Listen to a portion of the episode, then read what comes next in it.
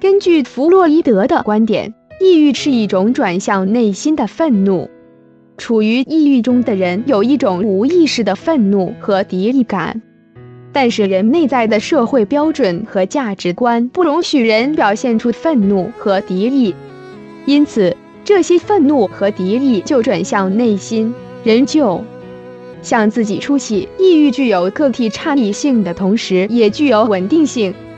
心理学家可以根据孩子的一般情绪水平来预测成年后的抑郁水平。根据生物学流派的观点，抑郁可能是遗传素质决定的。